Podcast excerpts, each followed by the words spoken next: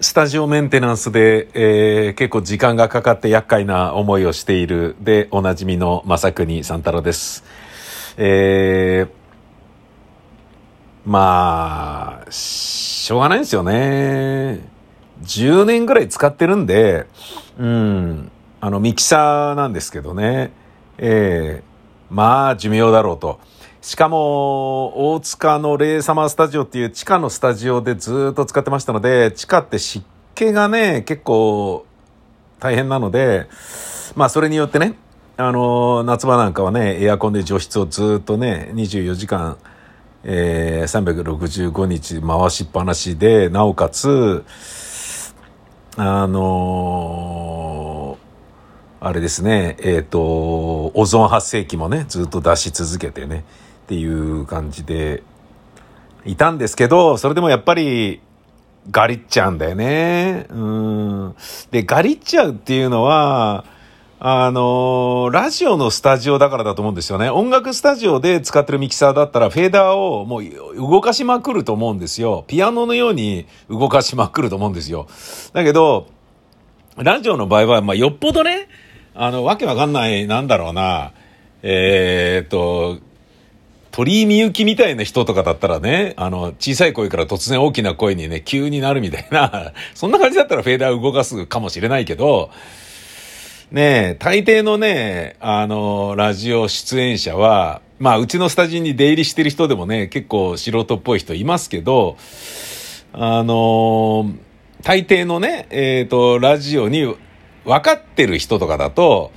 あの、同じレベルで喋りますよね。同じレベルで。小さい声になったり、急にでかい声になったりすると、ね、それはね、ミキサーさんに迷惑かけるっていうことを分かってるから、同じようにまあ喋りますよね。で、マイクの距離を考えてね。うん。で、っていうことは、そうそうフェーダーを動かさないわけですよ。で、フェーダー動かさないでね、フェーダー動かすよりも、話を聞いて、その話が間違ってないかとかね、間違ってたらちょっとトークバックで教えて差し上げるとか、そういう内容の方に行った方がいいじゃないですか。なぜなら音楽の演奏みたいにこれをやるって決まってるわけでもないし、ね喋りながら何が飛び出すかわからないわけだし、でね、な途中でね、あれこれ何でしたっけ？あれってどこの名産でしたっけ？とか、なんかなんかまあ喋ってる人がね、スタッフに物を聞いたりした時に、トークバックでピッと答えなきゃいけないから、フェーダー操作とかそうそうやってる場合じゃないんだよね。今喋ってるね、ブースの中で起こってることに集中すべきだから、あの、フェーダー操作っていうのは割とね、おろそかにしてしまいたいぐらいだよね。聞こえるんであるならば。うん。だって音揃える必要ないからさ、あのー、ボーカルを録音してる場合はね、多少はね、あれだし、で、ボーカルもね、あのー、オートメーション組んでね、あの、DAW とかでミックスするときに、ね、丁寧にやるけれど、ラジオの場合はね、別に、おふったらおふったでいいし、っていうかね、我々おふる、ね、マイクをね、おふって使うってことわざとやるじゃないですか。おふってるってことは、これはスタッフさんに言ってるんですよっていうことを、あの、リスナーに説明してるわけじゃないですか。ね、スタッフに文句言ってるとかね、スタッフとふざけ合ってるとかっていうのを聞いてもらうっていうことを商品としてやっている局面だったりするから、おふったりもするし、それをね、考えたらね、フェーダーってそうそういじんないですよ。で、いじんないってことは、だからもう固定でやってることが多いから、で、まあ、このタレントの場合はこのぐらいだな、このタレントの場合はこのぐらいだなとかね。で、そういうのがあるから、で、考えるとね、あの、フェーダー動かしてないから、たまに動かすとガリッとかって言うわけですよ。あ、ガリってるっていう。で、それね、たまに動かした時にガリって言ったのが、録音中とかだったりしたらもうアウトじゃないですか。そこ使えなくなるから、いや、それは、最悪だーっていうね、ブヒャヒャヒャヒャって笑ってるからピュッとフェーダー下げるとかするわけでしょだけど、ブヒャヒャヒャヒャって笑ってるってことは、猛烈にそれ面白い局面だから笑ってるわけで、一番使いたいとこじゃないですか。そこでね、フェーダーをちょっと下げただけでガリっていったら、うわーっつってなっちゃうから、これはね、もうなんとかしなきゃなと思って、で、大塚レイサマースタジオで使っていた PA 用のデジタルミキサーを1個使うことにしたんですよね。これいいんじゃねえかって思ったんですよね。ちょっとあの、ズルしてる部分もあるんですけど、ズルしてるっていうのは、物理フェーダーを置かないっていうね。デジタルミキサーの場合だとガリルってことが絶対ないので、で、まあデジタルミキサーの中でも、とりわけ我が社にあるやつはですね、えっ、ー、と、サウンドクラフトの UI16 っていうやつで、これがですね、iPad とかスマホとかであの、フェーダー操作するから、絶対に音が出ないんですよね。ガリっていうことはないんですよね。えー、で、まあなんでこれあるかっていうと、トークライブとかね、大塚レイサマースタジオでやってた時に使ってたやつなんですよ。つまり PA 用のやつなんですよね。で、ね、それあの、要セッションとかね、バンドで仲間でこれ持ってって、で、スタジオでそれを置いてブスブスブスってみんなで刺して、で、そこで録音してとかね、そこからのアウトをレコーダーに刺してとか、まあこれ本体でも録音もできるんだけど、非常に優れものなんですよ。で、このデジミキの中にはもうね、いいよ、DBX の、えーと、リバーブ、ディレイ、コンプレッサー、あと DS サーもついてるし、なんかね、要はエフェクターが、あのもう十分だろうっていうぐらい入ってるわけですよ。うんで、当然 EQ も入ってるからね。っていうことは、アウトボードでアナログミキサー買って今まではアウトボードでコンプレッサー挿したりとか、アウトボードで EQ 挿したりしてたんだけど、それいらないよね。うん。いらないどころじゃないし、テーブルの上がミキサーがないから、iPad でやるから、場所が空くわけですよ。で、録音してない時に編集する時にね、そこに弁当広げて飯食うとかいうことも楽勝でできるし、すっげえいいんじゃねえかと思って、で、なんとかそれでできないだろうかっていうね、もうあのー、あれですよね。普段の仕事を楽にするために、スタジオっていう一番ね、音を気をつけなければいけないところを多少、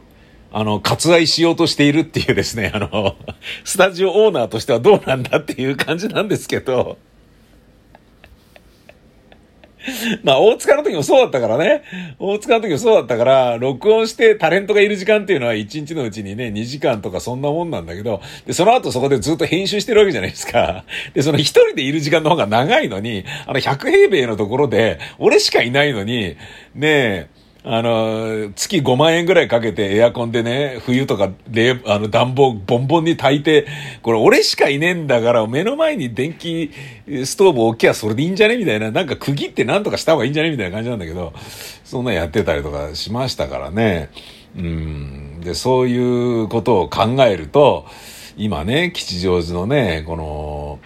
ちょっと狭めのね、ところに、えー、ブース入れて、で、外にサブがあってっていうこの設定のね、パターンだと、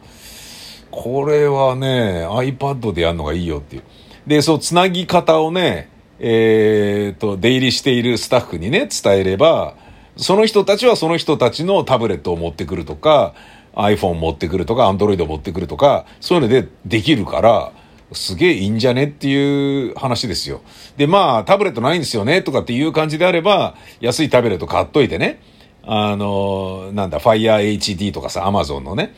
で、買っておいて、それ用にね、フェーダー用として、あれすれば、まあ、新しいね、あの、ミキサーを買うよりもそっちの方が安上がりだからさ。で、新しいミキサー買うっつったって、物理ミキサー買っちゃったらまたガリる可能性、ね、いずれガリるわけだし、ねえ、そのミキサー宅にそれドーンってでっかく乗ってっから、その後の編集作業とかね、ねえ、その、調べ物でね、書籍を広げて文鎮置いてとか、そういうようなこととかをやるエリアが、そのミキサーがね、常々鎮座増しましてるがゆえに取りづらいから、できない、もう邪魔だよみたいな。まあまあ邪魔じゃないんだけどさ。よくね、音響さんね、あのミキサーの上にね、こう、本をね、置いたり、台本を置いたりとかできるようなラックみたいなものをね、作って、それカラカラカラって動かしたりとか、ね、非常にあの放送局でもね、そうなってたりするの、それいいなと思うけど、そんなにね、あの、ミキサーに、をいじってる時間っていうのはもう、かなり短いので、え、最初に言ったようにね、フェーダーそうそう動かさないんで、うん。っていうことは、こう、デジミキの方がいいよなっていう。でも、まあ、デジミキの、ね、安いやつですから、しかも、それデジタルミキサーつったところで、PA 用のね、あの、ライブハウスで使うようなもの、で、楽器差しで使うようなやつだから、いろいろね、ちょっと難はありますよね。SN 比が悪いとか、で、それをね、なんとか工夫でできねえかと思ったんですよ。なぜなら、歌のボーカル取るわけじゃないから、あの、よっぽど変な音でなくて、よっぽどノイズが乗ってるとかでなければいいんですよね。だって、おしゃべりなんだから、まあもちろんそれもちょっとしたこだわりはありますよ。自分の中では。で、そのこだわりのために、真空管の、えー、マイクプリアンプを買ってね、あの、AM ラジオっぽさを残そうとか、そういうことはちょっと今やろうとしてますけど、でもね、基本的にマイクプリはね、要は、あのね、原因を上げてね、その分ノイズを下げるっていうようなことにもなるわけだから、あの、ノイズ対策の一つでもあるんだけど、そのね、こう、デジミキの中でどうしてもハムノイズだなんだっていうのは乗っちゃうわけですよ。なんだけど、それをね、あのー、今日散々やってたのは、そのノイズ取りとかそういうのなんですよね。で、ノイズ取りっていうのも、要は、基本的にバンドパスをするっていうね。あの、ローカットしてハイカットするっていう。で、人の声を取るわけだから、その、人の声を取るチャンネルだけ、ハイの本当に高いところ、シンバルのシャンシャンとかっていうところもガツンって切って、で、低音のね、ブーっていうノイズが乗りそうなところとかもガツンって切ると、これでいいじゃんっていうイコライジングができるわけですよ。で、それでちょっと色つけようかなっつって、俺の声のね、一番真ん中にあるあの、バイオンの一個手前の方の、あの、一番ね、俺の声らしいところがいくつだっけな、えっ、ー、と、370、なん、えー、なんとかヘルツのところなんだけど、そこだけちょっと上げようかなみたいなことをやってみたら、そう、ちょっと上げるとやっぱりね、おかしいんだよね。うん。あの、なんか、うわ、変だっていう風になったから、それはちょっと、まあ、持ち上げるのはやめて、要はノイズになりそうな部分だけをカットして、そしたらね、あの、いや、これならいいだろうっていうレベルになったんですよね。あの、レコーディング？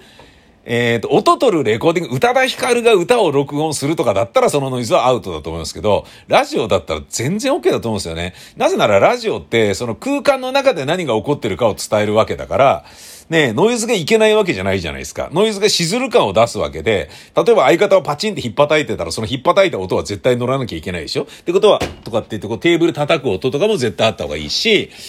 ね水飲んだんだなってのがわかるように、ねカタンってこう、グラスを置くとかっていうのも逆に乗せないといけないわけですよ。で、それを嫌うね、あの、人もいるかもしんないけど、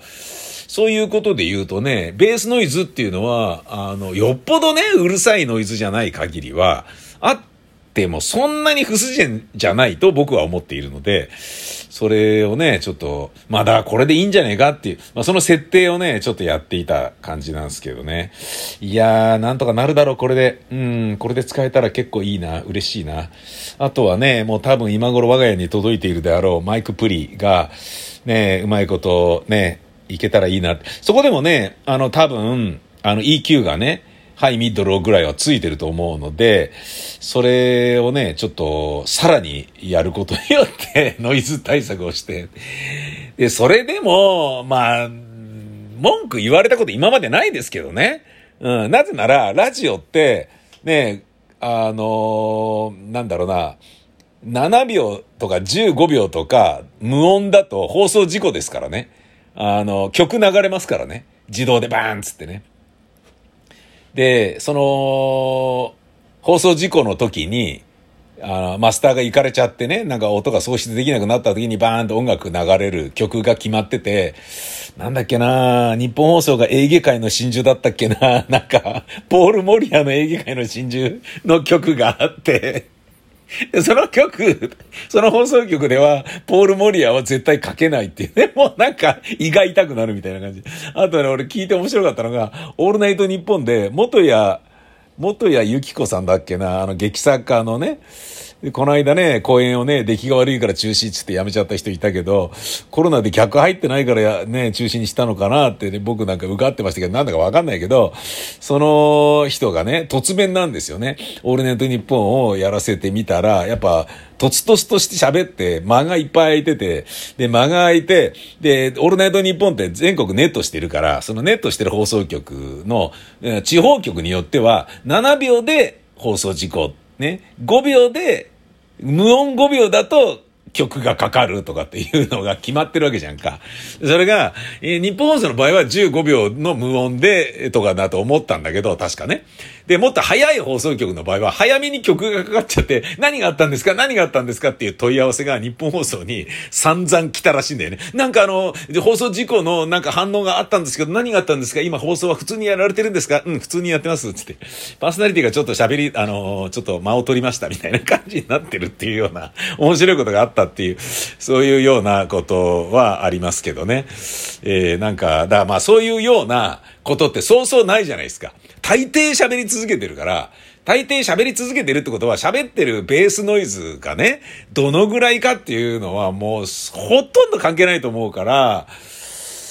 うーん、だからこれでちょっとやってみようかなって思うんですけどね、どうなんだろうな。俺これダメな人間の考えることなのかな。いや、悪くないよな。だってノイズ乗ってないんだもんな。うん、一生別に。でね、ちゃんとサンプラーのね、SP404SX っていうね、あれ繋いでね、うん、で、トークバックマイクもね、買ってっていうね、そういうあの、ちょっとセッティングを新たにやって、で、ちょっとね、あのなんか、まあ、いろいろやってみようと思います。さて、なんだけどやってる最中なんですが、なかなか、はかどらないので今日はもう引き上げて帰ることにしました。明日は人力車っていうお笑いプロダクションの、えー、お笑いタレント養成所の講師の仕事だな、久しぶりに。夏休み明けっていうことになるんですかね、彼らはね。うん、どうなんだろうな。面白い人たちいるのかな。えー、まあ、面白かったらいいんだけどね。元気出そうぜみたいなことを俺はいつも言ってるんですけどね。言ってる割にいつもそのね、若人たちから元気をもらっているっていうね。あの、なんか正気を吸い取る魔女みたいな感じなところもちょっとあるんですけどね。さて、えー、風呂入って寝るべ。うん、今日はいい感じでくたびれちゃったから、これね、のんべえだったら家帰ってビール飲むような、そういう日なんだろうな、きっと。えー、ほんちゃんまたです。さいなら。